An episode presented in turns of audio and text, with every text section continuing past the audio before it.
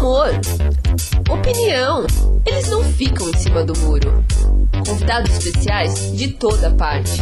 É a Rádio Xadrez, um tabuleiro redondo com o resumo da semana e outras bobeiras. Olá galera, aqui é o Thiago Santos, o arroba tá Santos no Twitter. A gente está começando mais um programa da Rádio Xadrez. Nós gravamos aí a primeira edição do programa semana passada o, o download do, do arquivo, vocês, vocês que não ouviram, chegaram a esse chat por algum outro meio, podem pegar lá no blog vidaemminiatura.blogspot.com ou também pelo Twitter aí da rapaziada que está participando, tem muita gente divulgando o link. É, vou começar aqui apresentando os participantes da, da edição de hoje. A gente tem aqui que também esteve conosco na semana passada o André Fernandes. Fala aí, André, tudo bem? É, obrigado, obrigado. Entra em campo aí o André, que é de São Paulo, vai, vai conversar aqui com a gente, com, destilando todo o seu humor ácido sobre uh, o dia a dia do xadrez.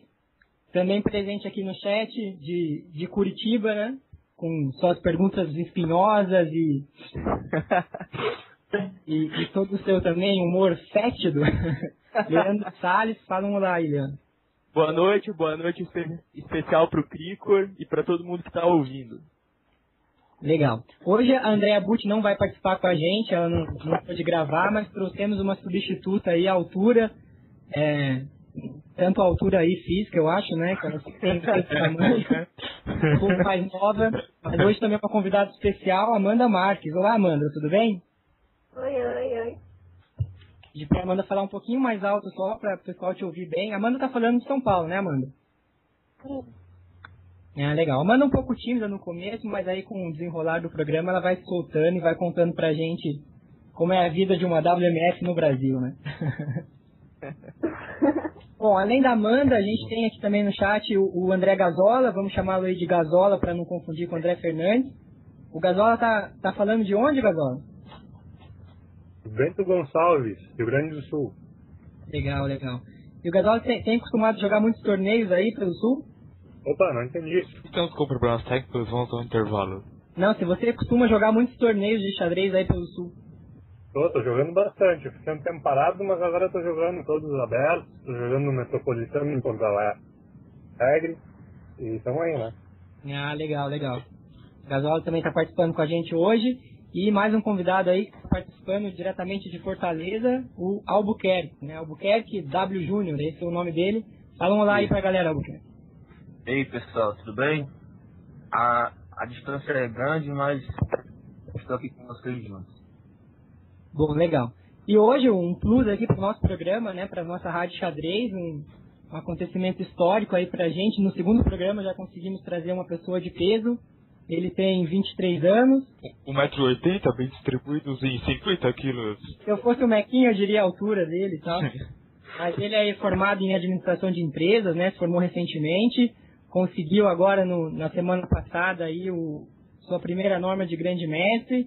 Ele se tornou MI aos 19 anos, faz um. Ele tem 23, faz 4 anos. Bom, acho que dispensa comentários, né? Ele é muito conhecido, tem um blog bem famoso aí no xadrez brasileiro. É o senhor Cricor Sebag Mequirritarian. Tudo bem, Cricor? O senhor? Tudo bem. Não, tem que mandar um senhor já pra demonstrar a resposta, né? Tudo bem aí? Boa noite pra todo mundo, valeu por ter, ter me chamado aí pro, pro programa da rádio hoje. Boa Legal. noite. Cricor aceitou aí muito, muito rapidamente o nosso convite, a gente agradece a participação dele. E, então é o seguinte, pessoal, a gente tem uma pauta aqui um pouco menor, porque a gente vai tentar dar voz para mais pessoas aí, tentar abordar mais assuntos, mas sem fazer um programa tão grande quanto o da semana passada, né? Que poucas pessoas conseguiram ouvir até o fim. Foi uma hora e 45 minutos. Eu acho que a minha mãe ouviu até o fim. E não sei se a mãe de mais alguém conseguiu ouvir. Será que a galera ouviu o programa? O que vocês acharam aí do primeiro programa? Se vocês puderem comentar rapidinho aí a repercussão. Acho legal a gente começar ouvindo as pessoas que não estavam, né? Amanda, o Albuquerque, o Gazola, o Cricor, se o Cricor tiver, se ele ouviu o primeiro programa, o que, que ele achou? Falar um pouquinho aí pra gente.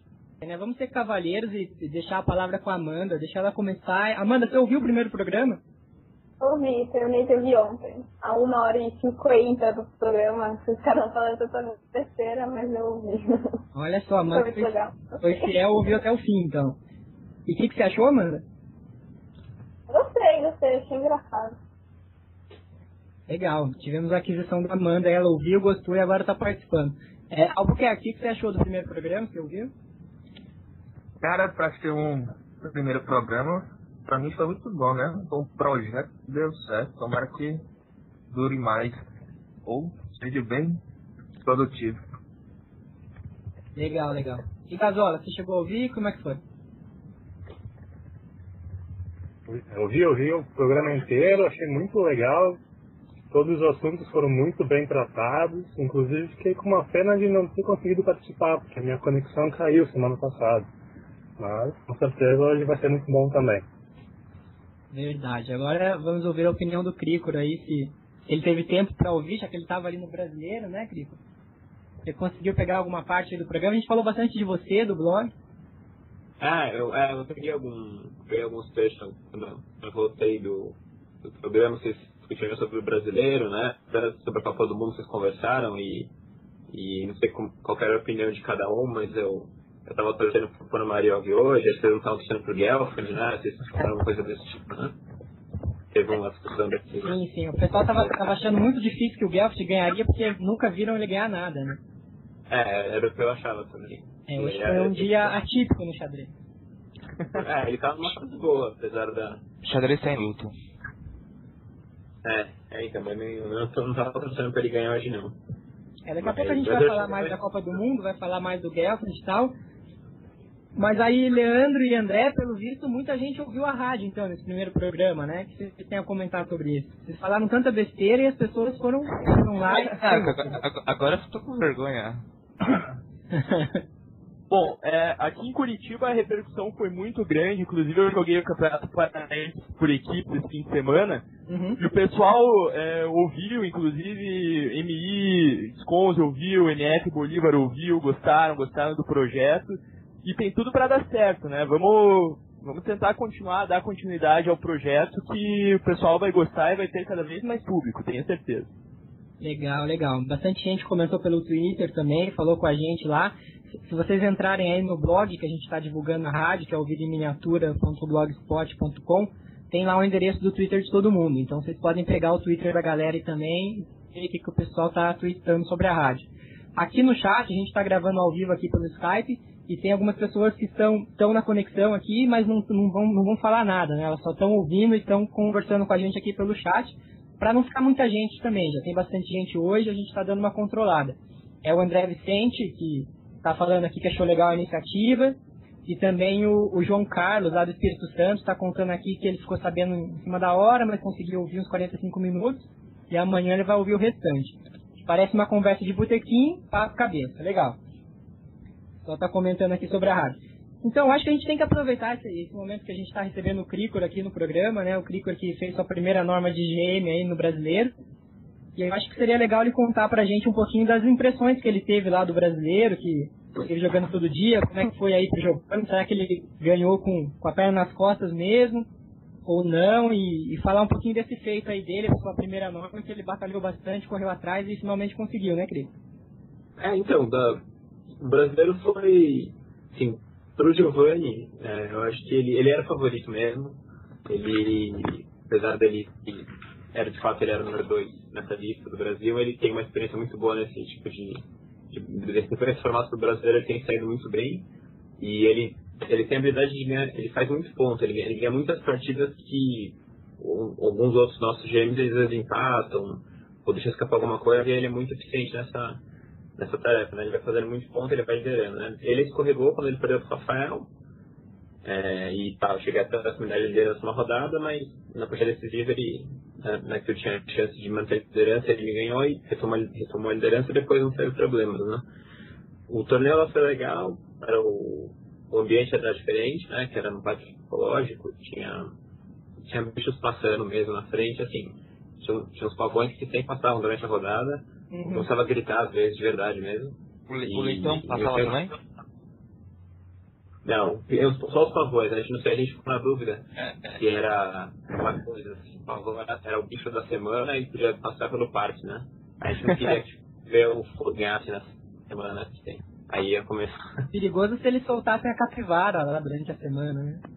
É, então, pois é, mas não sei. O leão, tem. É, eu o leão lá e. Cricor, só faltou a entrevista com, com algum GM no, que eu senti falta, né? Você tentou insistir com algum deles lá? É, então. É, não, no fim das aqui. O, o, o clima legal era antes da rodada mesmo. E, e aí a gente chegava em cima já, e às vezes a pessoa estava sentado pra jogar, então às vezes não rolava aquela. é, como é que fala? Aquela situação ideal, né? Pra pegar e perguntar até devia ter feito, até, mas no fim, pela primeira experiência foi razoável, né? A questão dos vídeos, né? Você fazer uma interatividade maior aí com, com o público, né? E só completando do brasileiro, a questão da norma foi, foi até engraçada, porque eu, eu vim sem tantas expectativas, eu estava na corrida, da na corrida da faculdade, eu fiz a última prova no dia que eu fiz a norma, inclusive, foi um negócio engraçado. Mas eu perdi a primeira partida de brancas, então eu falei, bom, depois de agora vamos jogar, né? E eu ganhei uma, duas, três, as partidas que não era pra eu ganhar, eu ganhei, as coisas deram certo. E, e aproveitei todas as chances que me apareceram. E no fim deu tudo certo. Mesmo a partida com o Matsura, é, um pouco antes de eu ganhar, achei que eu não ia ganhar. A posição estava difícil, mas ele acabou cometendo um erro também numa posição crítica. E, e veio com uma rodada de antecedência ainda, né? Uma, uma, uma norma que não vinha fazia muito tempo, que não, que eu, não, que eu tentava há muito tempo, né? E não conseguia, então foi uma sensação muito boa. Foi um jeito ótimo de acabar o ano que parecia que, que tinha sido bem ruim pra mim, pro xadrez, né? Nos últimos meses principalmente. Mas, mas aí no fim foi ótimo. O resultado de terceiro lugar também é, é muito difícil no meio desse, desse pessoal todo que tava disputando. Legal, legal. Essa é uma campanha realmente que a gente ficou admirado. Acho que tinha muita torcida pro Cricor aí, né? Pra, tanto para conseguir a norma, quanto para ter uma boa campanha no Brasil. Quando começou a ganhar, todo mundo estava na, na empolgação. Acho que pelo blog também, Cri- Cricor, você consegue acompanhar um pouco o que as pessoas estão falando, assim, a respeito do... Eu não sei se, se antes de ter o blog você tinha toda essa, essa, vamos dizer, essa divulgação, assim, do, do que você tem feito. Eu queria que você falasse um pouco pra gente como, por que você começou a fazer o blog e como que é esse retorno das pessoas? Porque você vai jogar um torneio, você fica mal, e você se você jogar mal, por exemplo, e você percebe que muita gente fica mal com você assim também, né? Que a galera tá torcendo mesmo e fala, poxa, que pena, fiquei triste e tal. Mas também tem o outro lado, né? Quando você consegue uma, uma, uma vitória como essa, todo mundo fica feliz por você e tal. Queria que você contasse um pouco da sua, da sua relação com o blog aí. Eu fico triste quando o Cricor perde. É, é, um leitora. Mas por que, que você começou aí o blog? Como é que é essa interação aí com a galera? Então, o jeito que surgiu o blog foi engraçado. O, quem que fez o blog mim foi o Fih, na verdade, né? E ele que teve o blog por um tempo, depois acabou desistindo, mas ele que teve essa ideia do blog de divulgar os torneios, de escrever um pouco, né? No começo eu achei meio assim, ideia, falei, pô, mas ficar escrevendo, né? Durante o torneio, né? Meio esquisito, vai, cansa, desanima, né? Aí ele fez. E fez acho que uns dois torneios, eu falei, ah, vou fazer também. E aí comecei a fazer e o que, o que, o mais acho que me mesmo é esse retorno mesmo. De todo mundo que fala alguma coisa, que comenta, né? Seja, nem se falou, no momento bom ou ruim. Porque quando. E assim, um negócio que eu conseguia fazer e que eu até faço hoje, mesmo quando às vezes eu. Tá, às vezes quando eu perco, eu tô desanimado, eu posso escrever no outro dia só. Se, mas eu sempre escrevo, de algum jeito eu sempre escrevo. E isso, por mais que quando tá numa fase ruim, então né, tá mal, ou tal, é um jeito legal de, é, de eu colocar ali minhas ideias, colocar o que eu passei e, e ver o que o pessoal quer, assim, o que o pessoal acha, né, que, que as impressões que eles têm, que nem você falou, sentir o pessoal, oh, pô, que pena, né, você foi mal, então isso dá força Uhum. para ser que tentando, né, enfim. E, e óbvio, né, na hora de resultado bom, é, é muito legal você esperar toda hora, você esperar os comentários virem, né, o pessoal dando força, dando, dando incentivo. E antes do blog realmente não, não tinha esse, esse tipo de vínculo assim com tanta gente que eu, que muita gente que eu nem conheço, né? Que, que acessa, e muita gente durante os torneios falou, que você que é o cara do blog, né? E às vezes é, eu nunca conversei com a pessoa também, o cara não me conhece também, mas só de questão do blog já é, cria um, uma certa, não sei uma amizade, mas um certo tipo de, de proximidade já com pessoas que, que eu não teria esse contato antes. Né? Para mim foi, foi muito legal, assim. Claro, Krieger, me responde uma coisa. É, para dar uma ideia de números, assim, mais ou menos, você tem noção de, de quantas pessoas acessam o seu blog por dia ou por semana, que seja? É, eu tenho, é, tenho um computador lá, pelo, tem umas, umas estatísticas, pelo que eu vejo, assim, em, em auge de torneio, chega até mil, mil duzentos visitas por dia. Mas isso não, durante um torneio importante, que eu estou escrevendo sempre. E, Agora, e você, e você sente que de alguma forma, assim, é uma responsabilidade maior por saber que as pessoas estão te acompanhando de perto, por saber que é, ganhando ou perdendo, você vai ser de certa forma cobrado, seja nos comentários ao vivo ou no blog? Uhum. É, só fazendo um complemento à pergunta do Leandro, é, já, já vi nos comentários, inclusive lá, até que seria legal você falar um pouco disso, que às vezes surgem umas polêmicas assim no blog, né? Às vezes você posta uma coisa, só não sei, eu acho que todo mundo que está ouvindo esse podcast entende o, que, o conceito de um blog, né? O site é do Cricor, é um blog dele, ele fala o que ele quiser, aparentemente. A pessoa leu ou não, se a pessoa não concorda ou não gosta, fecha o blog e vai para outro lugar, né? Mas é engraçado que, de repente, alguma coisa que você fala é, causa certa polêmica, assim, as pessoas, não é sempre, mas já aconteceu de discutirem com você algum assunto tal. Como que você encara isso aí? O que, que você tem a falar sobre isso? É, então, a questão do, da responsabilidade que o, o levantou é, assim, na hora de jogar, não, não, não, acredito que isso influencie em nada, né? Uma coisa que pode influenciar, de repente, é uma questão, digamos, a questão da norma, né? Que, é, claro, muita gente, muitos amigos meus falam, e aí, né, como é que você é, conseguiu, não conseguiu, você tem que conseguir agora.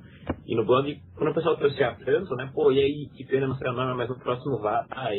Ou antes de começar, não, agora você vai conseguir a norma. Mas tanto falar essas coisas, é, não vou dizer que isso influenciou negativamente, mas cria uma expectativa é, muito forte e pode até afetar no jogo.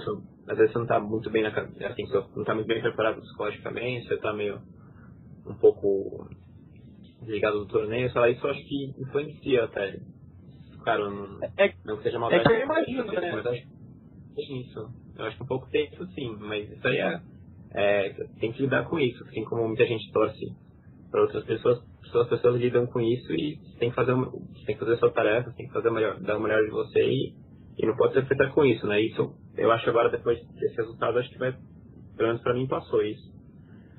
É que eu fico imaginando, por exemplo, se eu tivesse um blog e a, por exemplo, a WNF Amanda Marques Pereira acessasse ele diariamente, uhum. semanalmente, eu ia ficar meio. Eu ia sentir uma responsabilidade muito forte, eu não sei. Tem uma coisa também que. Ah, desculpa, Amanda, só te interromper. Ah, ah, eu tô falando tanto, né? Eu vou parar de falar aqui e deixar vocês comentarem. Mas isso que o Leandro falou é uma coisa até que é uma, uma, uma curiosidade que eu tenho, é porque o Cricor coloca lá no blog dele todas as partidas dele, né?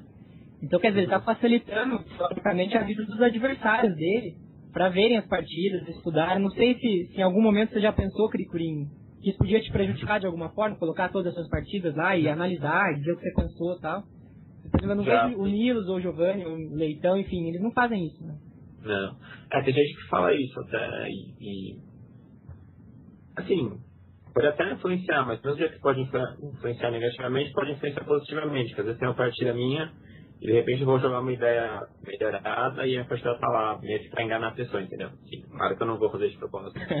Tem o jeito pode ser bom pra, né, pra pessoa, não é? Não é? Então, né, depende da pessoa julgar. E, tanto que na partida com o Matsura, que foi a partida da norma, é, eu tinha jogado justo aquela linha com o Mareco, lá em São José dos Campos, inclusive, um torneio rápido que eu coloquei pra ser no blog, né? Então eu sabia que o não tinha ido lá pegar. Agora, justo essa partida tava lá, eu só tinha jogado essa linha naquela partida aqui, no, torneio rápido, eu coloquei porque eu quis da partida, né? Uhum. E, então, eu poderia ter, às vezes, a partida estragada por mim mesmo, né? Porque eu já tinha colocado. Mas isso acontece até. Eu acho, eu acho legal de. Porque pra mim, normalmente, eu não ganho nada fazendo isso, né? Em colocar as minhas partidas. Né? Realmente, eu, profissionalmente, eu só me prejudico um pouco, né? Mas acho que isso não me incomoda tanto e, e acho legal o pessoal poder ver, né? É, questão das polêmicas, né? Tinha falado que eu não, não comentei. Já, já surgiram várias. Né, cada, cada vez surgiu uma vez da semifinal, né?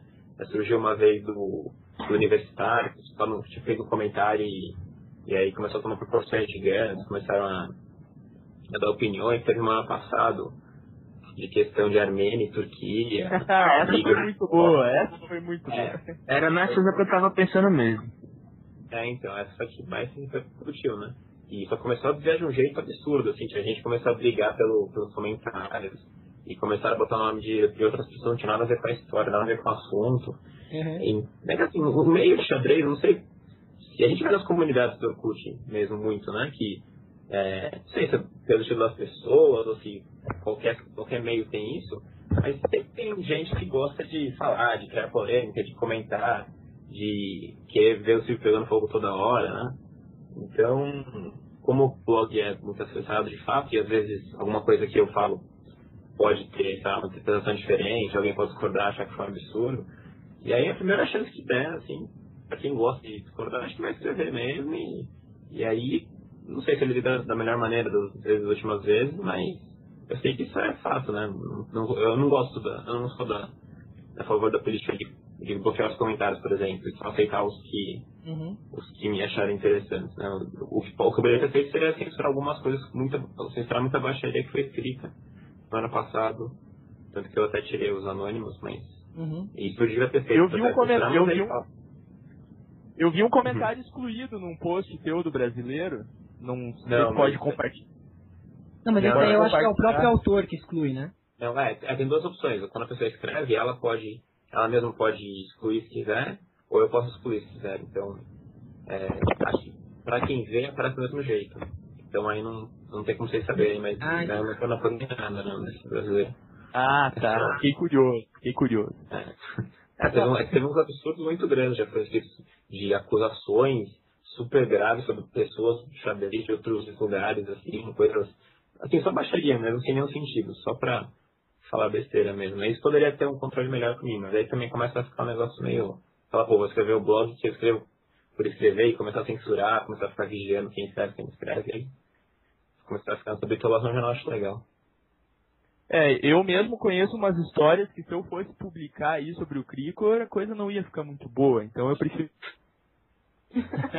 Deixar. É, sempre tem esse pessoal do contra, né? Mas eu, eu acho que tem muito cueca falando aqui e a gente tá ouvindo um pouco a Amanda. E será que, é, Amanda, o- um dos motivos que você não tem um blog é esse aí, das pessoas que, que são totalmente do contra, só sabem fazer críticas, não sabem reconhecer um bom trabalho? Ou você vai fazer um blog ainda, Amanda? Saúde? Calma.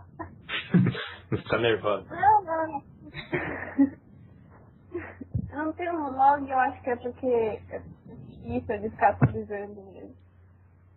Mas não, não me importaria muito com as pessoas que falariam mal, assim. Porque, poxa, o blog é meu. Quem tá tendo o trabalho de fazer tudo sou eu. O cara tá lá só querendo fazer intriga, sabe? Então, não é esse o problema. O problema é a preguiça. Mas você leu o blog do Clicker, né? Leio. Juro que leio. E você tem alguma pergunta aí pra fazer pra ele, aproveita aí a oportunidade. Não é dia. Não, é um blog muito claro.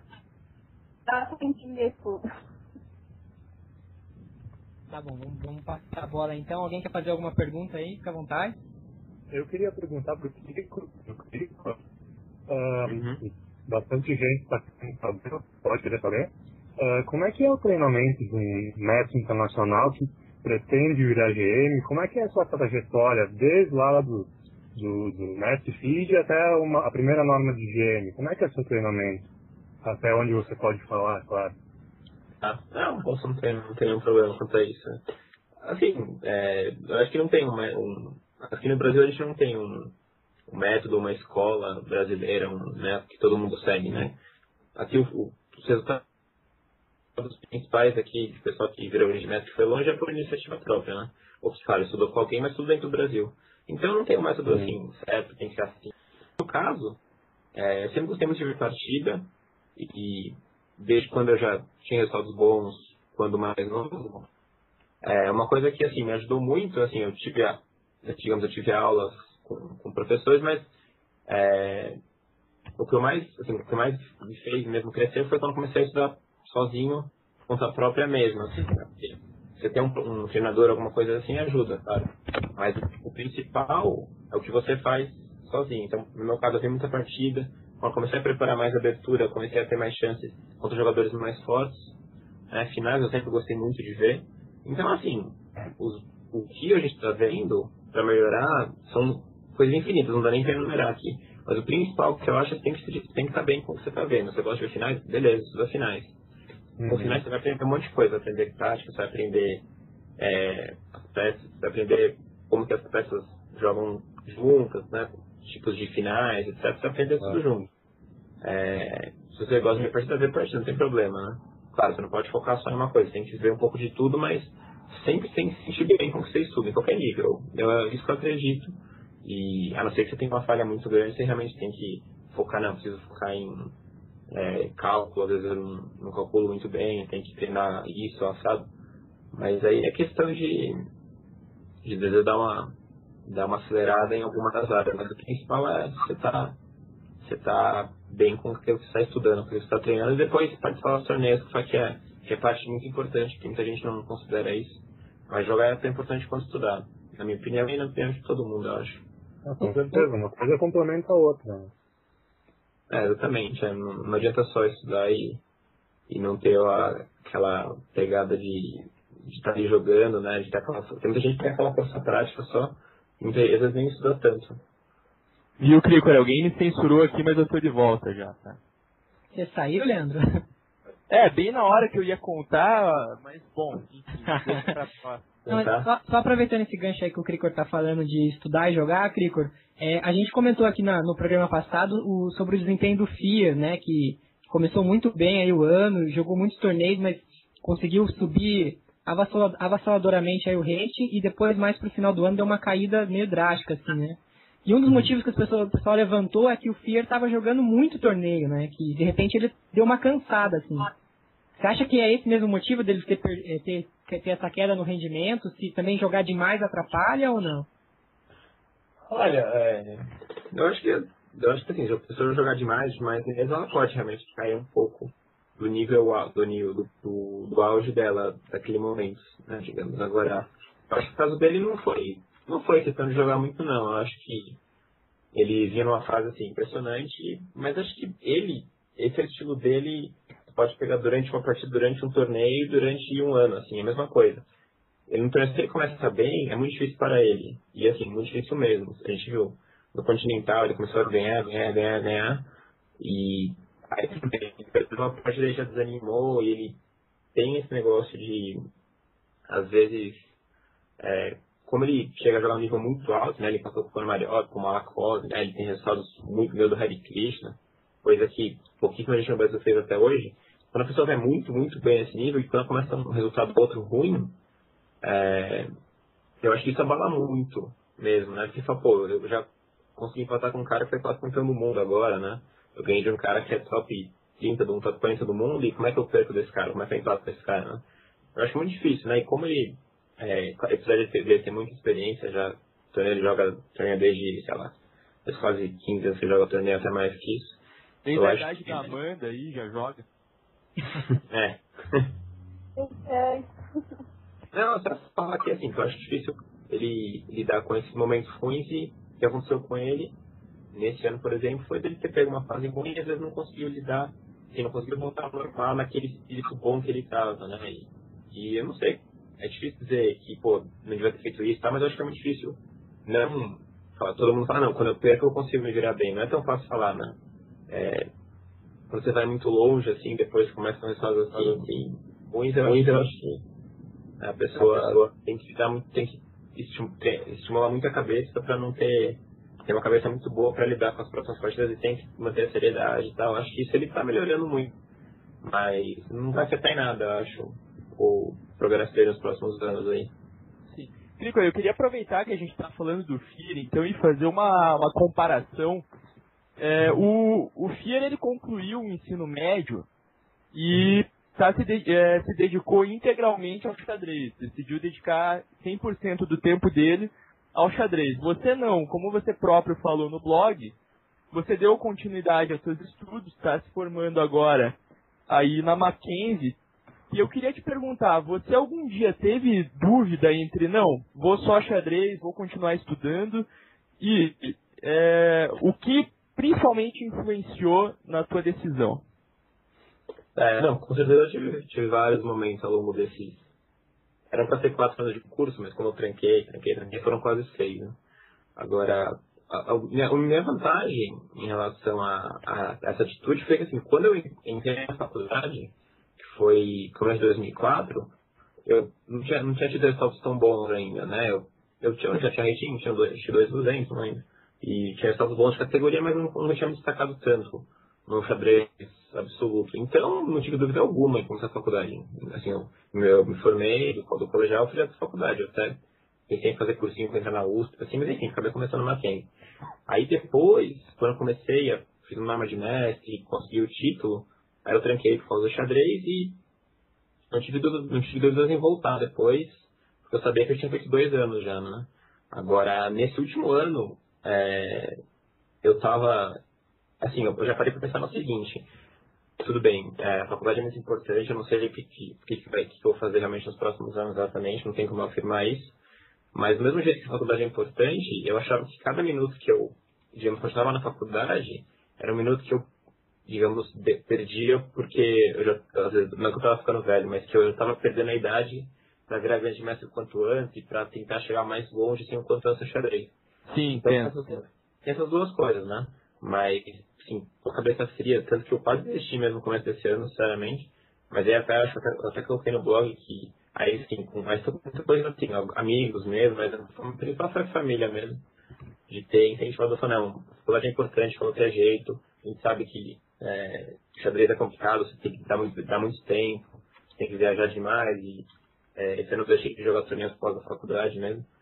E, só que é importante essa formação, isso é, isso é indiscutível. Então eu não me arrependo de ter feito nem um pouco.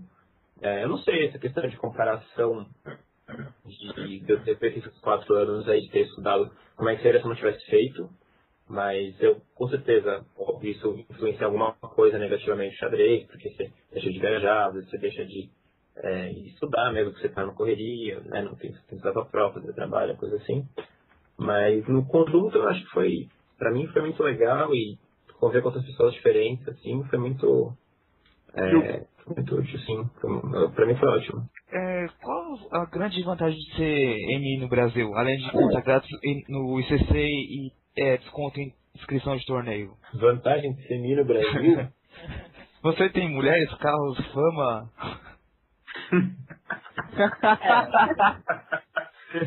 O André tá interessado aí nessas vantagens secundárias. As Maria Feed, né? Tirando interesse. Tirando ICC inscrição em torneio, é, eu acho que a pergunta seria, tem alguma vantagem em CMI no Brasil, com exceção dos fãs aí? Status, né? É, vamos ver. vamos ver, tá Se você preferia CMI na Armênia, por exemplo? ah, com certeza não, porque pela, por motivos óbvios, né? No Brasil é muito menos, o xadrez está muito menos é, espalhado do que lá, né? Então, e Agora, na Turquia, talvez? É, ah, é, na Turquia, opa. Isso aqui é certeza.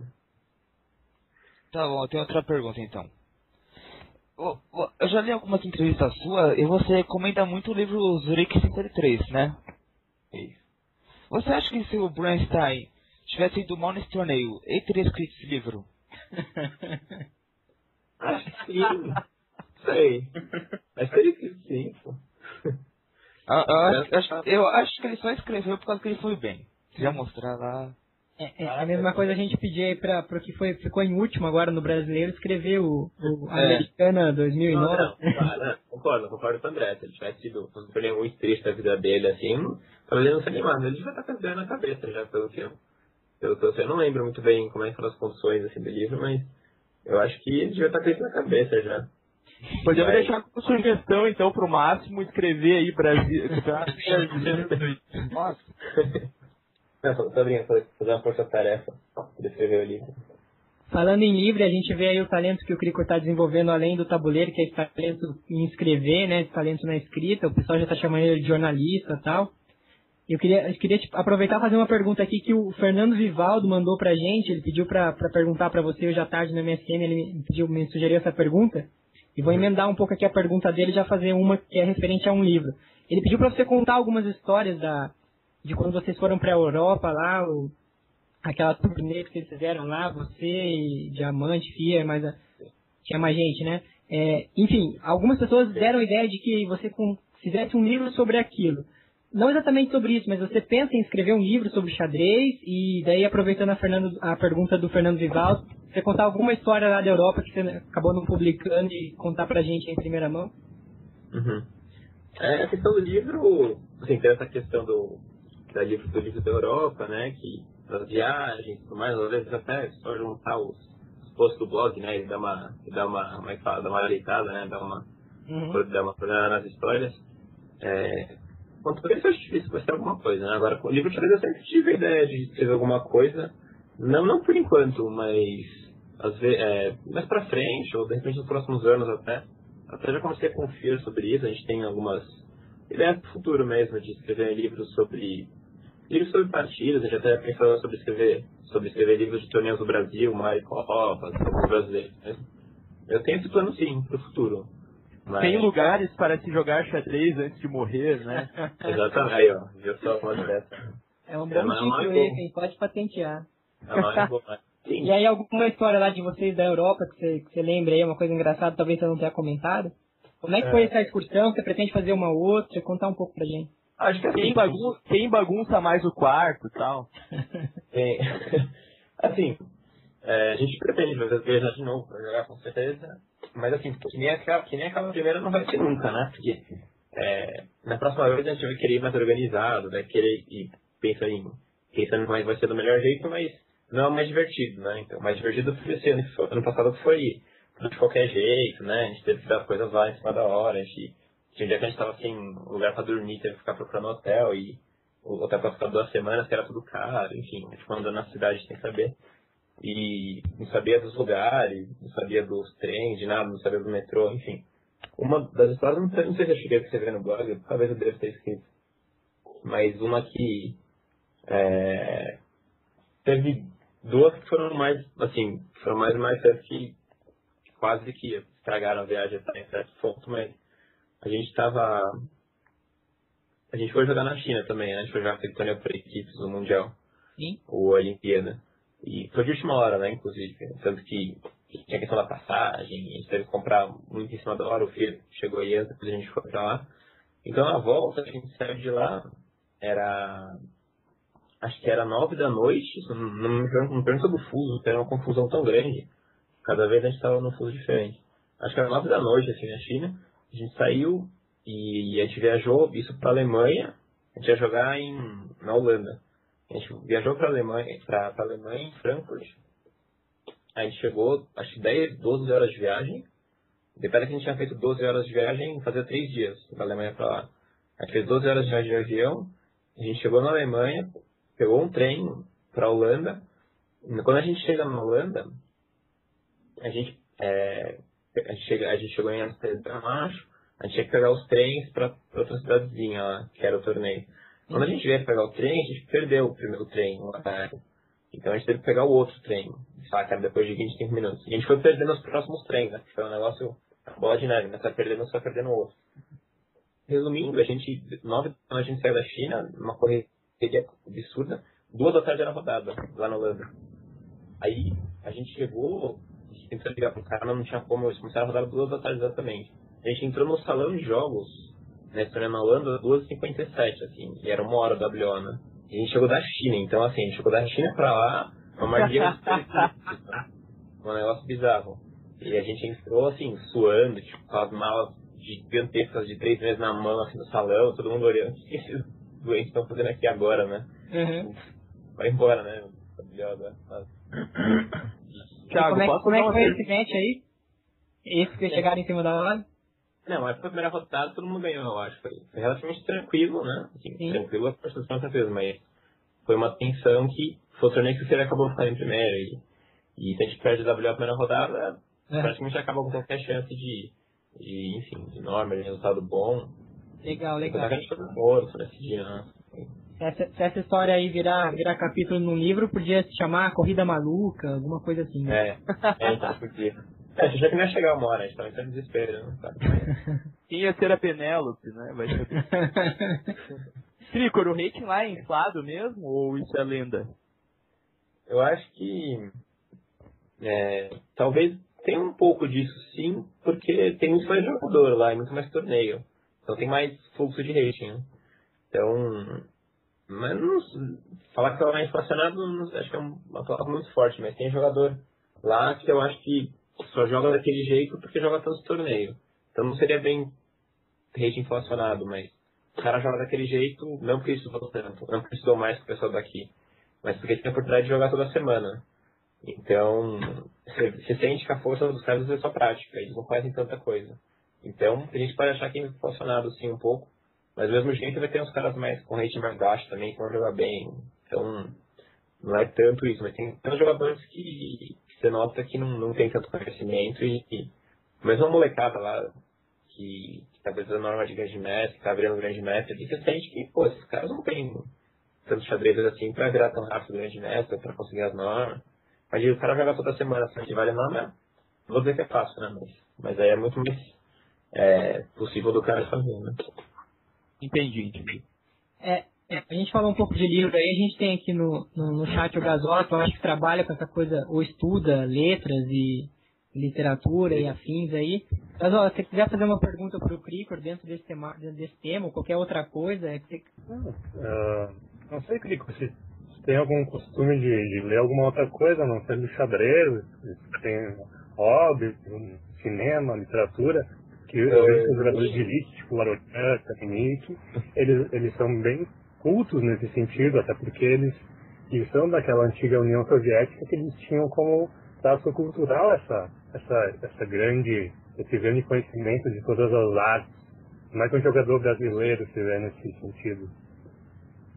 Olha, é, é que nem eu tinha comentado, tinha comentado antes, a gente não tem, mesmo que a gente não tem uma escola, a gente não tem um perfil de jogador brasileiro, né? Assim, aqui a gente tem um perfil do brasileiro, eu acho. É. Às vezes depende do pouco, né? Mas a gente não tem o perfil do jogador de elite brasileiro, é, ele é assim por causa de tal, eu acho que a gente não tem muito disso. É, eu particularmente, hum. é, dos que você falou, você comentou assim, eu vejo muito, muito pouco filme, gosto muito de seriado e até por, por hábito mesmo, o filme até assisto, não, não tenho nada como, mas eu não tenho hábito de ir no cinema, ou não alugo muito pouco filme mesmo.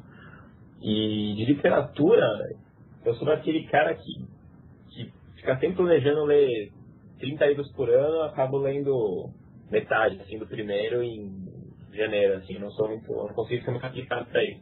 Eu tenho vontade de ler mais, com certeza. E já li alguns livros, assim, é, espalhados, assim, não, não, não tem nenhum tema especificamente que eu gosto, assim, além de. É, xadrez, xadrez eu não, não vejo muito livro de xadrez, sincero, tá? Não, se a gente fala, pô, o que você vê além de livro de xadrez, né? Uhum. Eu não tenho certo nem pra xadrez mesmo, assim, eu tinha quando era menor, mais, né, com livro. Agora, alguns livros é, que eu li que, não tem um tema de xadrez foram mais alguns de comédia, alguns de biografias assim de pessoas.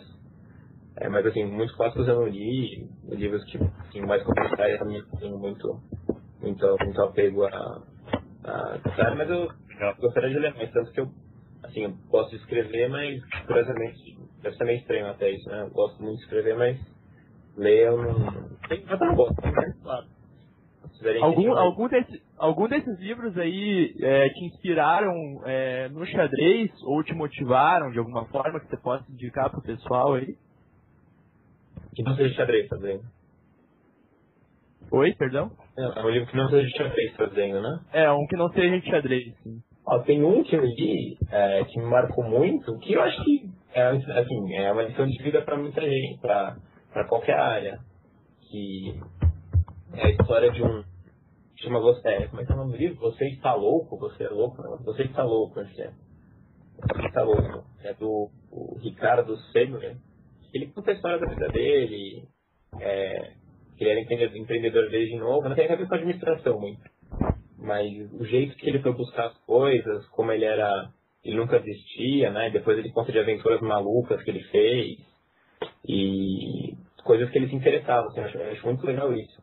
Que o cara, bem, ele, ele, ele, ele, tinha uma empresa, ele, o pai tinha uma empresa já, enfim, ele acabou ficando rico e depois disso ele quis conhecer como funcionava a cultura do pessoal no interior do Paquistão, assim, tem histórias muito engraçadas no livro. E ele escalou monstros por aí, nada a ver, ele não, não tem nada a ver com, com o alpinismo também. Mas esse livro, pra mim, tem algumas coisas de perseverança, assim. É um livro que eu me diverti muito lendo também. É, Vou ler, vou ler, vou ler. Crico, sem, sem ser livro assim na internet, é, que você costuma ler alguma coisa, até sobre xadrez mesmo, você, você indica aí algum site, alguma coisa que você, que você costuma acessar sempre? Tipo blog, assim, site, xadrez em geral. Isso, isso, isso. Ah, tirando o seu, né? Não Já seja egocêntrico, né? Você leu o Ah, seu próprio o blog? Ah, ah, leia, legal ver como é que fica depois, né? Ver como é que esse cara Mas o que você indica de xadrez aí na internet pra galera acessar? É. Que eu leio, eu leio, eu leio, nossa, nada muito. Não tem aqueles sites obscuros, assim, sensacionais que ninguém conhece. Eu olho xadrez, eu nem olho muito. Xa- Xadrez é como mais eu nem olho muito, pra ser sincero. Juro juro que nem olho, muita coisa eu quero. Aquela mulher sempre comenta, olha ele tá. É. Eu sei um negócio no xadrez, mas eu não olho quase nada. De xadrez, assim, de, de artigos, de, de alguém que escreve toda semana, ou que escreve sempre, não. Não costumo ler quase nada mesmo na internet. Não tenho tanto hábito também. Blogs algum, não? Algum blog? Nossa, eu, que vou eu vou ter que, vou ter que responder nenhum, tô achando. Não pode falar mesmo, né? E agora é o momento da gente incentivar o Cricor a criar um Twitter, né? Afinal de contas, tá todo mundo na expectativa pra ver o Twitter do Cricor. Nossa. Cricor tweetando sobre o xadrez. pra ver o Twitter do Crico. Olha só, você viu a resposta, né? Hein, Cricor? Vai criar ou não vai? Ele passado. Eu vou, vou, vou, assim, não, vou, não vou, não tenho nada contra, não. Só não tive a, como é que fala, a, a não, não, não, acordei nenhum dia do dia, vou fazer um Twitter, né? Então, tô, vou pensando, mas eu vou fazer, assim. Não sei o que eu vou colocar, ou como que eu vou fazer com o blog, se eu vou manter escrevendo os dois, ou o Twitter vai ser só para escrever de vez em enfim. Mas eu vou fazer, assim, eu sei que, que é um meio, uma rede, uma rede aí que tá, que tá em, tá crescendo muito, né, para todas as áreas, né, com bastante pra xadrez. Não. Acho que a Amanda podia explicar um, um pouquinho aí pro Cricor como que, que funciona o Twitter, o que, que ele podia escrever no Twitter, né, Amanda? Amanda que tem um Twitter bem atualizado. Se a Amanda não dormiu ainda. Não, só. Acho- Não, eu tô prestando atenção, sério.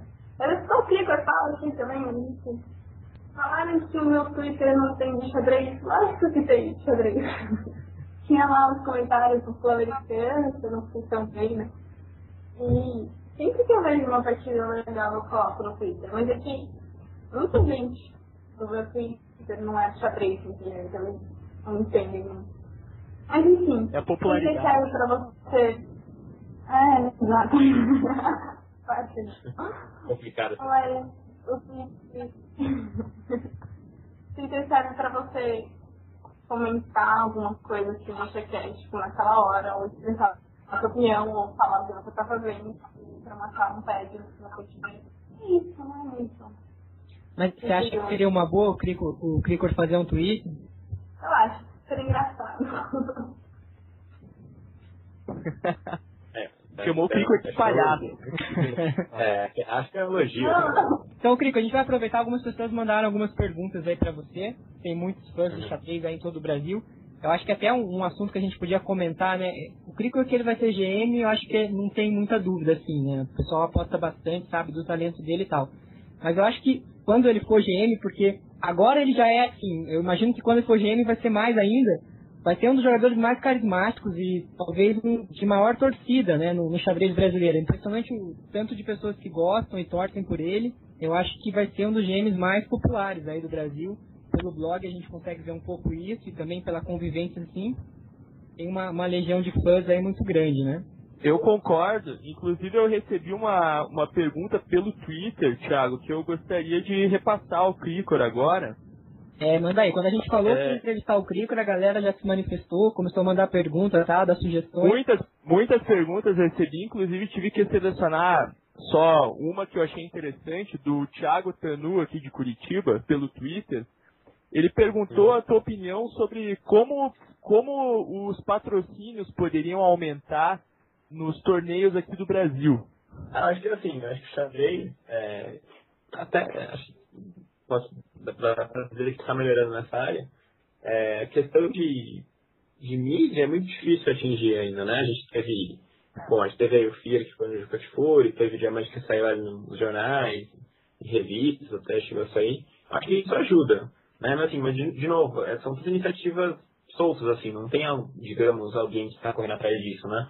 Eu ouvi ideias às vezes jogadores deviam ter assessor de imprensa, né, para ir atrás de, de entrevistas, de coisas, de, de, de mídia, para divulgar o nosso esporte, né, como que funcionaria, ter um patrocínio, né, o que a empresa ganharia com isso. Mas a questão é que é, é muito difícil, é, enquanto o xadrez não tem tanta cobertura, claro, a gente tem cobertura para internet, mas enquanto não tem a- de repente TV envolvida nisso, às vezes é difícil você achar iniciativas privadas aí que estão dispostas a colocar, colocar dinheiro em, em jogadores, em É, um dos grandes patrocínios é sempre Toshiba, né? Sempre Toshiba patrocinando o Clube de Xadrez de São Paulo, por exemplo, né? Talvez coisas como essa, né? É, Iniciativas como essa. É, é um clube. É, exatamente. É, um- é, mas é um clube, aí é, eles têm um- uma sede física, eles têm, digamos, o, o- nome da Toshiba tá, tá lá, né? Tá gravado lá, vai ficar gravado lá 24 horas por dia, né? Então, isso ajuda a divulgar e muita gente comenta, né? Agora, para jogadores em si, eu acho que poderia,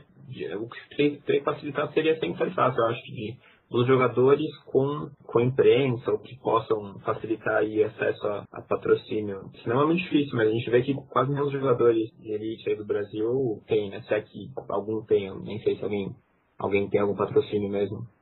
Além, claro, além das cidades só que, que apoiam aí nos jogos abertos regionais, que nem é um patrocínio, mas que acaba sendo a única forma de, de retorno fixo que os jogadores têm, né?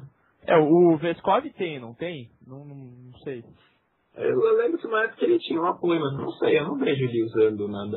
Ah, de repente a federação podia, de algum jeito fazer parcerias e, e de repente estimular isso, estimular a relação que chegue nos jogadores depois, mas aí precisaria de um projeto grande. A gente vê até na verdade esportes aí, o judô, por exemplo, que, claro, é um esporte que tem muito mais mídia que xadrez, né? Assim, as lutas passam na TV, mas que foi no Brasileiro ano passado, eles estavam lá perto do nosso hotel, tinha a Federação de Judô. Então eles tinham um ônibus gigante, eles, eu conversei com o cara lá, eles têm um incentivo do governo gigante também, dos jogadores, para as equipes, tem as ligas, tem as competições e tudo mais. Então, de repente, depois a federação, às vezes, se encaixar bem com o governo, ou enca se encaixar numa lei, alguma coisa assim, para começar a colocar o xadrez em outro status, né? Porque ninguém consegue assistir uma partida de xadrez na TV, ninguém consegue, né? Mesmo quem É verdade. sabe jogar, não assistia a partida. Mesmo quem joga, não assistia pela TV a partida, né? É muito, muito pouco, né? A TV cobre muito pouco o xadrez no Brasil, praticamente insignificante o que sai, né? Acho que teve a, a entrevista do FIR na SPN, eu acho que foi a única coisa no ano, talvez. Ali um, um pouquinho da morte do, do Fischer, que falaram rapidamente. Alguma coisa do, do Net Kasparov e Karpov, mas nada no Brasil, né? É. Coisas muito É, pontuais. exatamente, né? Então, o Cricor, o Loilson Costa, da, da Bahia, de Irecê, na Bahia, mandou uma pergunta aqui pra gente.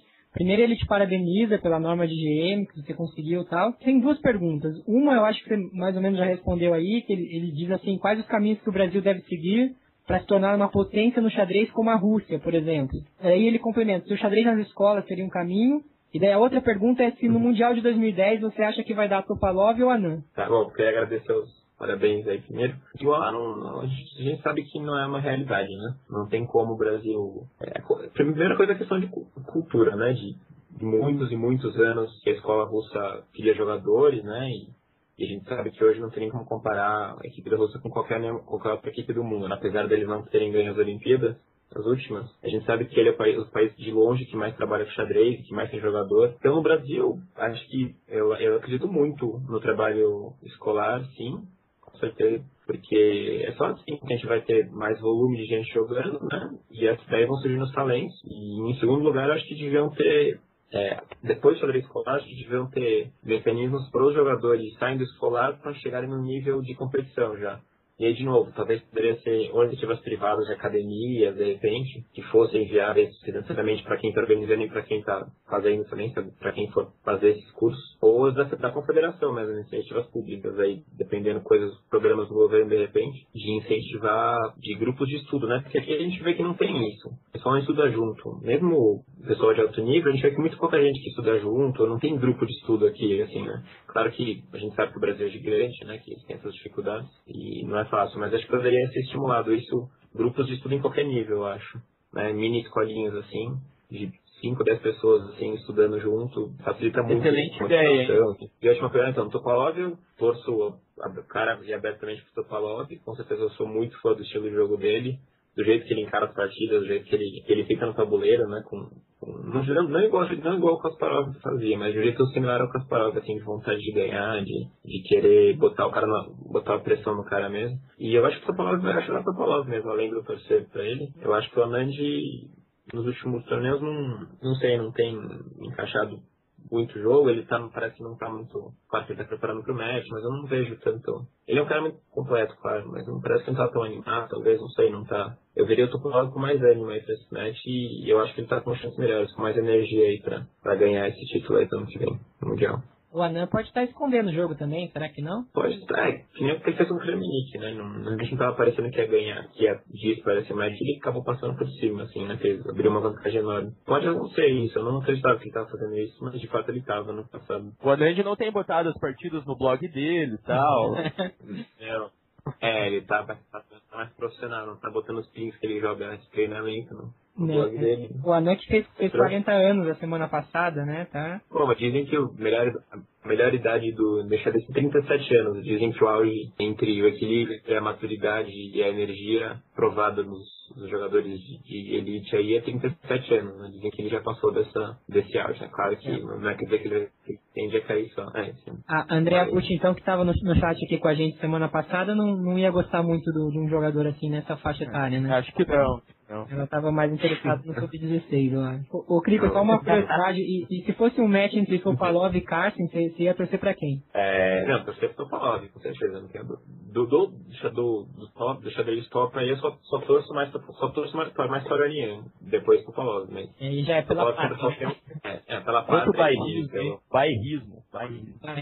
Legal, eu acho que o Albuquerque tem uma pergunta aí pro Crico, pode mandar, Albuquerque. Ô, Crico, é o seguinte ano que vem, quais são os torneios internacionais que você planeja ou está visando jogar? Ano, que vem, a gente tem vai ter um torneio de em Campinas no começo do ano, vai ter o, o Maricova assim, em Santos, que costuma ser no fim do ano, mas foi remarcado para março, aparentemente.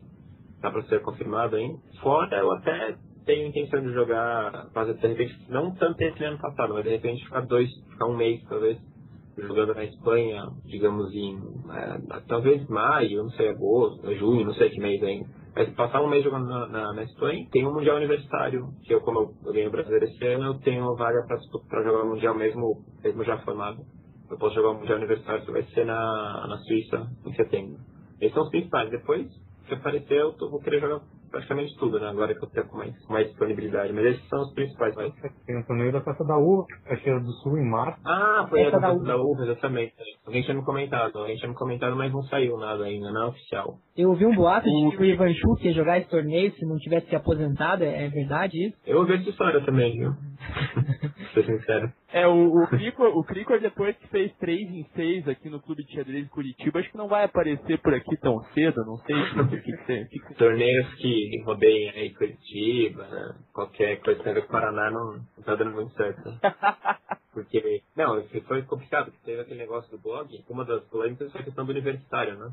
Que questão dos estados, Sim. Estado, era melhor, então foi um negócio curioso, porque eu falei que São Paulo era de longe melhor, né? O que São Paulo tinha os melhores jogadores, e eu ganhei o brasileiro universitário e fiquei em vigésimo no IRT em Curitiba, né? Então tô, tô meio sem Foi um complô.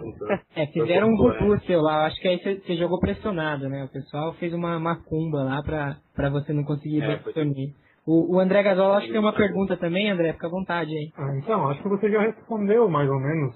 A pergunta era como, como é viver de xadrez no Brasil, mas você já falou que o patrocínio é complicado, Mas não sei se você tem outros métodos, se você dá aula, se você faz outras coisas É. pra ganhar dinheiro. Bom, acho que pra, pra viver de xadrez, assim, no Brasil, é que viver, pra, pra cada um viver é uma coisa, né? Tem gente que quer realmente só viver mesmo, né? Só, é, assim, sobreviver mesmo, sei lá. É possível, claro, o xadrez.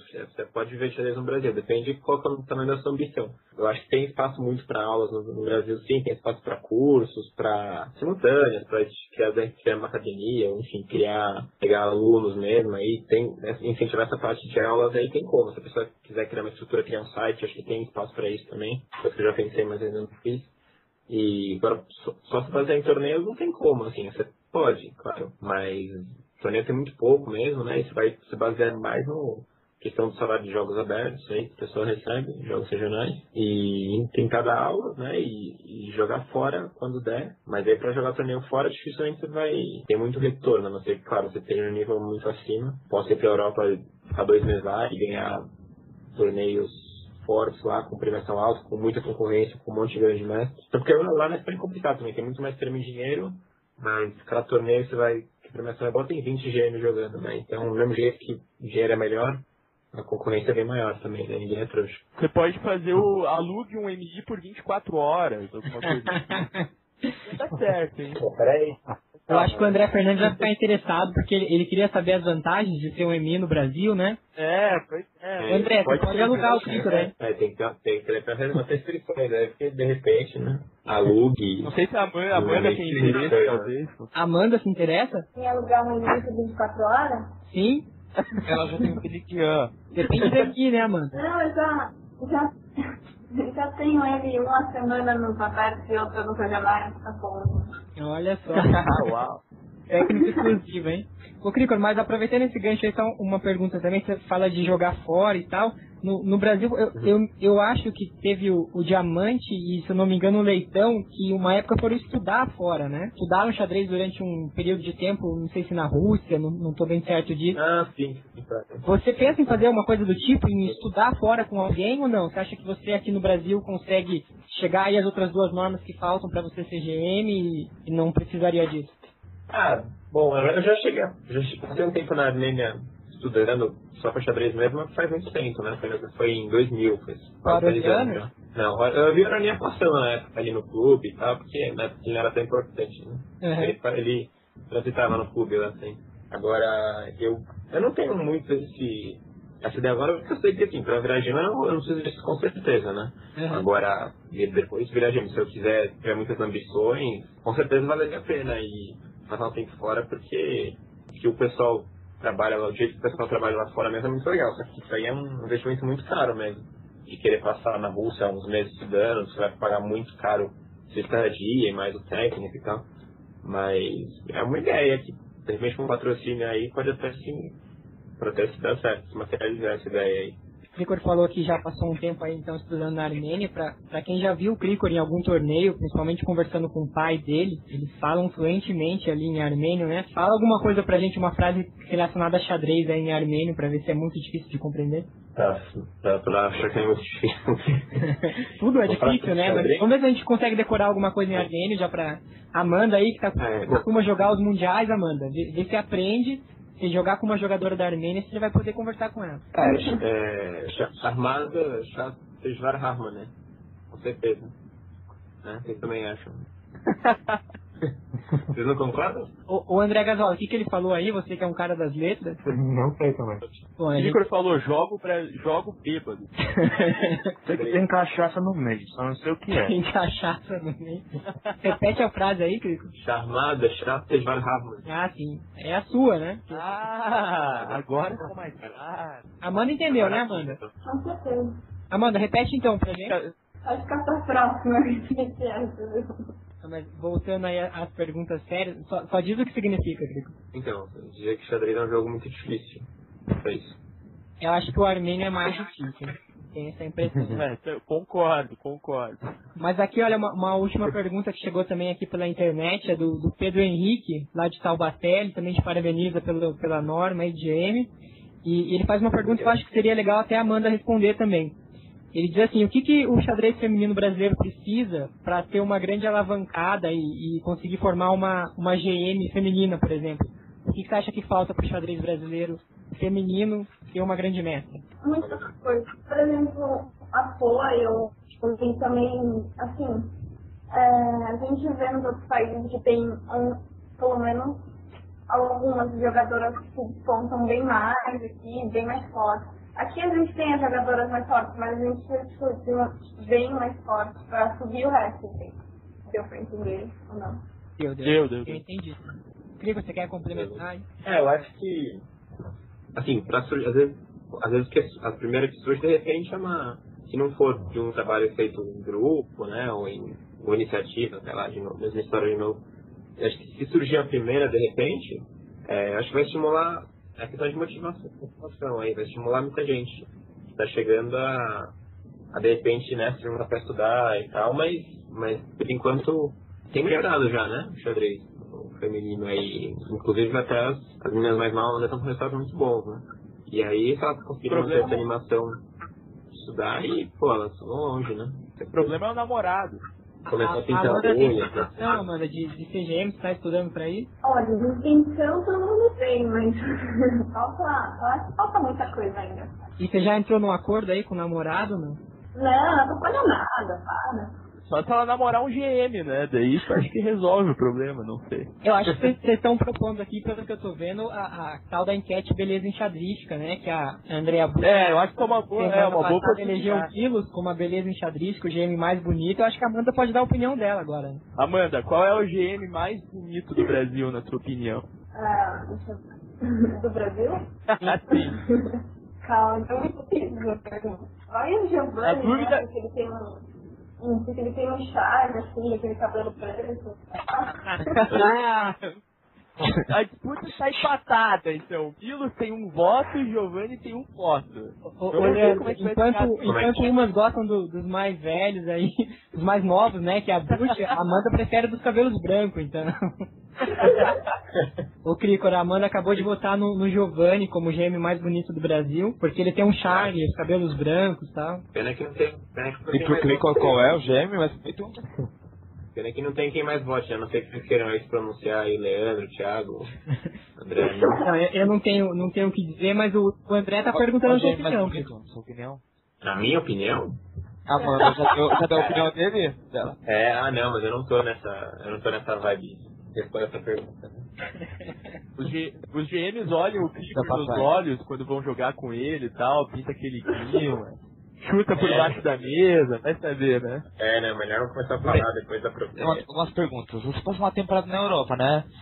Você se acostumou com a comida dos estrangeiros? Eu nunca, né? Hã? Não, Você se acostumou com a comida Não, dos estrangeiros? não, não? Não, não, não, não, se não, não. Não, não, É coisa, aqui na... Pera- Peraí, André, rapidinho. É, sobre essa parte aí da Europa, quem que Pode. cozinhava lá entre vocês? Era, era o Diamante, que era o cozinheiro, é isso? O diamante, ó. Acredite ou não, né? Fornecer a comida pra vocês, então. Ele me recomenda pro pessoal lá, é. É, Pro, pros moleques lá, ele descia a comida dele.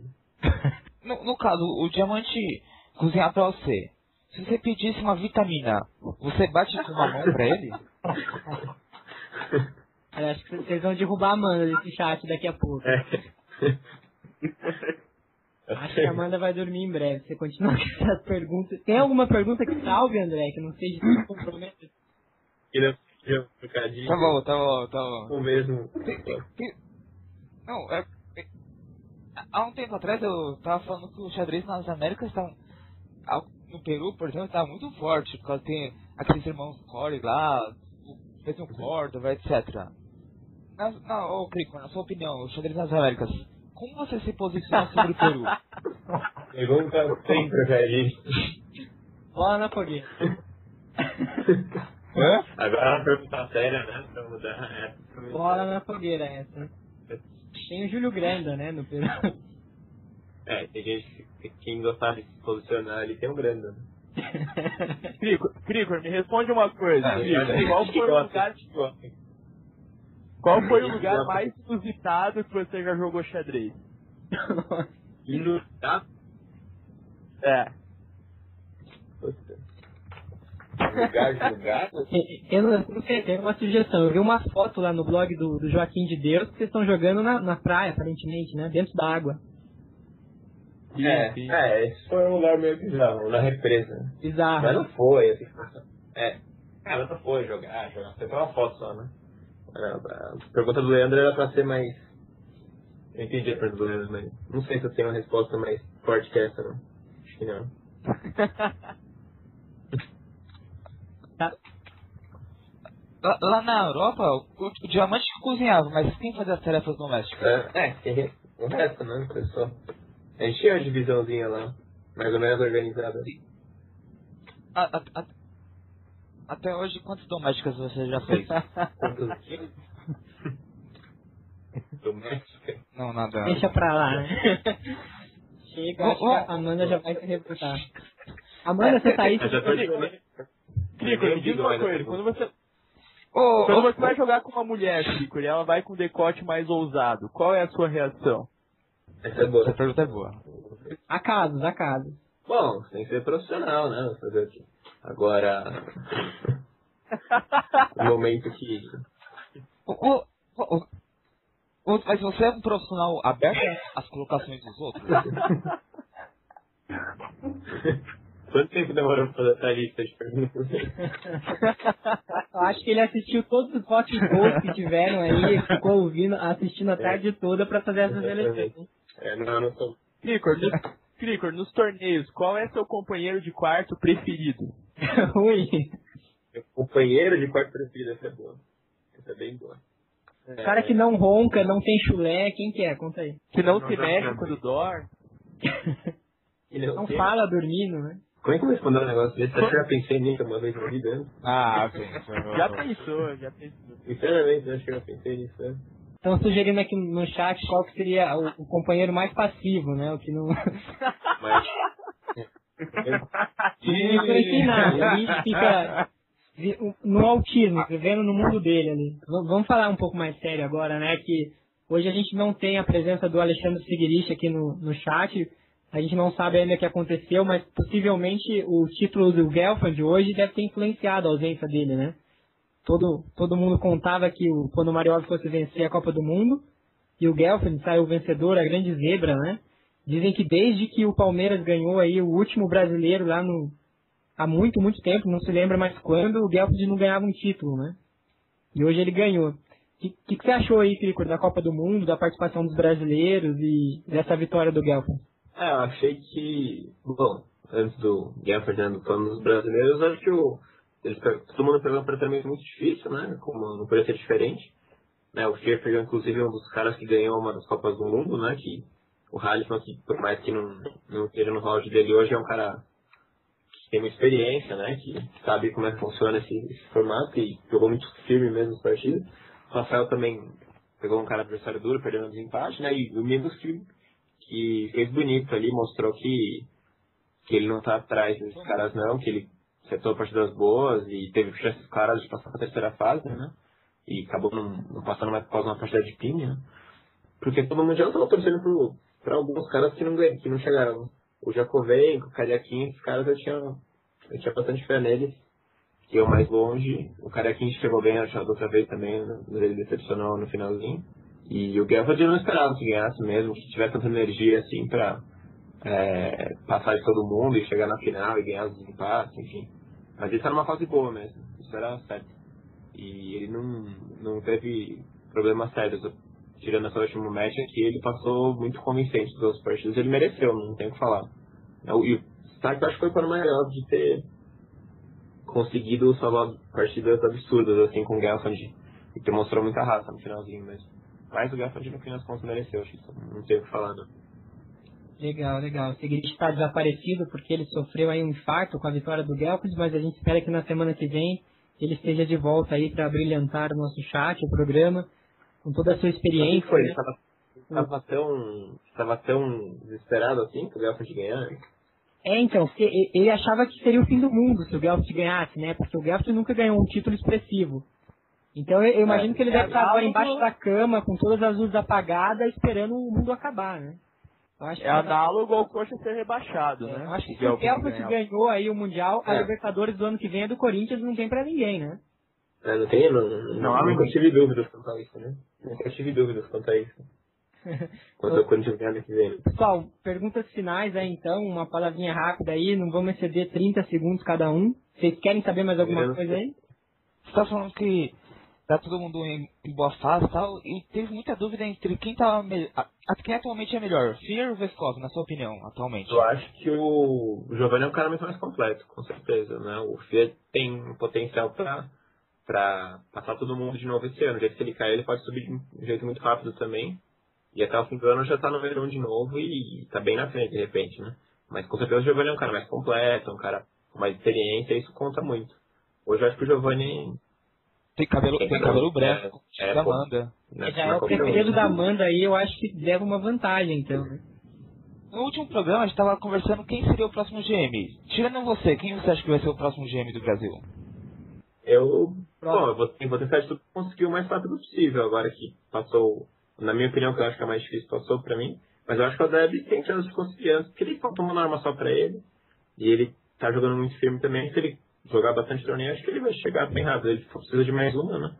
Uhum. Eu acho, eu acho que ele, ele é o mais favorito aí pra chegar, mas eu tô lutando pra chegar o quanto antes também. Se ele, e se surgir as oportunidades, eu vou ter. eu- minha meta é conseguir as outras normas, sei lá, até o mês do ano que vem, assim, ou a- mais quatro torneios, cinco torneios, que seja, eu quero fazer as próximas duas, assim, de qualquer jeito. Uma coisa que a gente comentou aqui também semana passada é com relação ao Matsura, né? Que é bastante tempo MI aí, não, não consegue ser GM. Você acha que, que ele ainda pretende, almeja ser GM? Se ele, se ele tem chance de conseguir? O que, que você pensa sobre o Matsura? É, eu acho que naturalmente ele joga, ele, ele pensa em conseguir o título, mas é, como ele, assim, ele foi um jogador que já há muito tempo aí no, na elite do Brasil, né? Ele ganhou, acho que o brasileiro em, em começo dos anos 90. 91. 90, não lembro. que- 91. então. 91 em bebedouro, E- São Paulo. Isso, eu também, 91 também já. E ele ganhou o brasileiro naquela época, faz bastante tempo já. E questão dele não ter conseguido até então, eu acho que isso atrapalha muito a motivação dele, que eu não sei como é que tá hoje exatamente pra ir, sim, óbvio, assim, que nem a Amanda falou, né, assim, querer todo mundo quer, óbvio, né. Eu não sei como que é a motivação que ele tá hoje pra ir, ir atrás disso, assim. Eu não sei se ele é, tá na zona de conforto dele de repente, né, não sei qual, que- qual que é a política dele né, pra vida, sei lá, pra encarar isso. E, mas eu acho que é muito mais complicado pra ele, que já tá há bastante tempo aí, de, de, assim, de, enxergar nos olhos dele aquela vontade de, pô, vou virar grande mestre, preciso virar o quanto antes, ou enfim, né, quero jogar todos os torneios que der. Mas ele, acertando os dois torneios, ele vira, né, ele já tem uma, e ele tem conhecimento pra isso, agora o que falta só mesmo que eu vejo que falta um pouco nele só essa motivação, essa energia, essa, essa vontade, essa garra aí de, de ir atrás, porque xadrez ele tem bastante, né? com certeza. Mas isso também conta muito, não é só, não é só conhecimento que, que traz resultado. Né? Bom, meu comentário final vai, vai pro agradecimento pro Cricor aqui na, da presença e dizer que as portas aqui em Curitiba estão sempre abertas para ele. E a cada norma que você for fazendo, Cricor, a gente vai chamar você aqui na segunda-feira depois pra você estar participando aqui com a gente, né? Acho que vai dar Meu sorte, pai. tá bom? Abraço. Me motiva mais ainda. Falou bastante do, do blog do Cricor semana passada, dos vídeos e tal. A gente espera que ele continue aí postando vídeos, deixando o blog mais interativo. No brasileiro mesmo, uma coisa que eu, que eu queria fazer, e acabei não fazendo porque eu achei meio desagradável, eu queria gravar é, os vídeos durante a rodada, assim mesmo, né? Porque eu, assim, o filho, obviamente, levanta muito durante as partidas, né? Uhum. Então eu queria gravar durante a partida, falar, tipo, ó, tô lá jogando, tô no lance 25, não sei o que, né? A partida tá confusa, não sei o que vai dar, mas, né, o tempo tá assim, assado, né? Tipo, tô tentando ganhar essa partida, mas... Falar, falar, 15 segundos da partida, assim, né? O, o Cricor veio pedir lance pra mim uma vez, mas eu não dei, achei sacanagem, né? Pô, Tava desesperado. Ele queria o lance que ele não deveria fazer, por isso. É, né? Tinha, tinha uns pins aí que dava pra ter gravado mesmo. Mas aí às vezes eu não tinha levado a câmera, tinha esquecido, mas isso aí é, é muito legal, pô, botar fim de partida assim, né? Com acréscimo, né? Porque é um emocionante, né? Como é, no. Quando o processo tá caindo, né? Mas mas seria legal. Legal. É, uma das coisas a gente comentou que você não conseguia gravar porque suas partidas eram sempre as últimas a terminar, né? Tem, é, tem isso também, né? A maioria das partidas, é, a minha era a última a acabar também, né? Então, possibilitou um pouco aí. Amanda, você tem mais alguma coisa aí a perguntar pro Cricor? Quer falar alguma coisa, fazer o seu encerramento aí, se você não estiver dormindo ainda? Eu não tenho nada pra falar, não. Amanda acho que não volta mais pro programa, hein? Depois de tantas perguntas. pergunta séria agora. Ô, ô Cricor, qual é o GM brasileiro que te dá mais, dá mais gosto ganhar? Você dá mais tesão em, em vencer? Olha, o- olha o vocabulário aí. Pode. É o Giovanni, que é o, que é o cara que, eu, mais- que mais me incomoda, uh, que, eu, que eu menos gosto de jogar contra. É o, é o Giovanni, com certeza. Então, geralmente, os caras que você vai pior, dá mais, mais Ô, Cricor, e, e como que tá o seu score aí contra os gêmeos brasileiros? Você falou que tá perdendo de 8 a 1 pro Giovanni e contra os outros você tem algum score positivo? Hum, Não, positivo, positivo não. Eu tenho. Com, com o FIA eu tenho, acho que. Eu tenho muita coisa com o FIA. Porque assim, eu, eu sou. Eu sou frustrado com as coisas de estatística, né? Então eu tenho uma tabela no computador com tudo. Com todas as estatísticas de resultado, de vitórias, enfim. Mas, mas com o FIA eu tenho. Inclusive- Acho que, acho que é 12 derrotas, 5 vitórias, eu acho. Crico ganhou do FIA aqui no Memorial Capablanca em Fortaleza. Deu até o torneio. Ah, sim, você lembra? Ah, ganhei, ganhei. É, foi as últimas vitórias minhas. Desde então. É, mas eu- Contra o Milos, História horrível, então, como é que tá? Não, eu falei que assim, com, com o Fiat também meu score é bem, bem. Eu já ganhei várias vezes dele, mas eu perdi muito, muito mais, assim. Uhum. E com o meu, o meu dos gêmeos que eu nunca ganhei, é, bom, o Bester eu joguei muito pouco, ganhei três vezes não ganhei, passei duas, perdi uma. Agora o Milos eu perdi nove e empatei seis, eu nunca ganhei dele. Isso em várias, são 17 partidas, 15 partidas, né? Mas eu, o, o que eu menos gosto de jogar contra qual estilo é o Giovanni, que mais incomoda. An- Antes de encerrar o programa, tem que lembrar que o programa já, Milos tá 1, Veskov 1. Ah, se- semana que vem teremos mais uma convidada para fazer outra votação. Vota escolher leitão agora. Façam campanha aí pros outros jogadores, né? Bom, é, eu acho que a gente falou bastante até, né? Estourou o tempo que a gente pretendia, mas eu acho que foi bem legal, deu pra aproveitar bastante aí o Cricor. Acho que agradecer ele aí mais uma vez, a ter se disponibilizado aí pra conversar com a gente. Espero que muitas pessoas possam ouvir esse podcast e possam tirar algum proveito disso, né? Então, obrigado aí ao Crico. Se ele quiser fazer o encerramento, palavras finais aí, fica à vontade, Crico. Ah, não, queria só agradecer aí a, é, o convite aí do programa, que é uma ideia super legal mesmo, né? Que, e desde assim, inicia- iniciativas como essas aqui ajudam a, quem todo mundo já comentou até aí no, no chat, que fazem o xadrez crescer, né? A ganhar, é, como é que fala, ganhar espaço, né? Em outros meios até, né? Porque às vezes Twitter, né? Às vezes alguém que é do xadrez ouve, e pô, que legal, eles têm um programa, né? E eu, ó, eu fiquei muito feliz de ter participado aí e eu acho que vocês têm que continuar assim. E sempre que precisar, estaremos aí pra dar uma força, com certeza. Legal, legal, Valeu. valeu e boa sorte aí, um bom ano pra você e que você consiga rapidamente aí essas normas de, de GM, porque acho que é a opinião da grande maioria aqui que tanto aí na, no carisma quanto no jogo você, você já é um grande mestre, né? Parabéns aí então.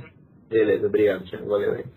Alô galera, esse foi mais um programa, espero que vocês tenham gostado e semana que vem a gente tá de volta. Até mais. Agora vocês vão ficar com a super vinheta aí da rádio, produzida pela Stephanie Jorge, com a sua voz mais linda do mundo. Até mais. tchau. Humor, opinião. Eles não ficam em cima do muro. Convidados especiais de toda parte. É a Rádio Xadrez, um tabuleiro redondo com o resumo da semana e outras bobeiras.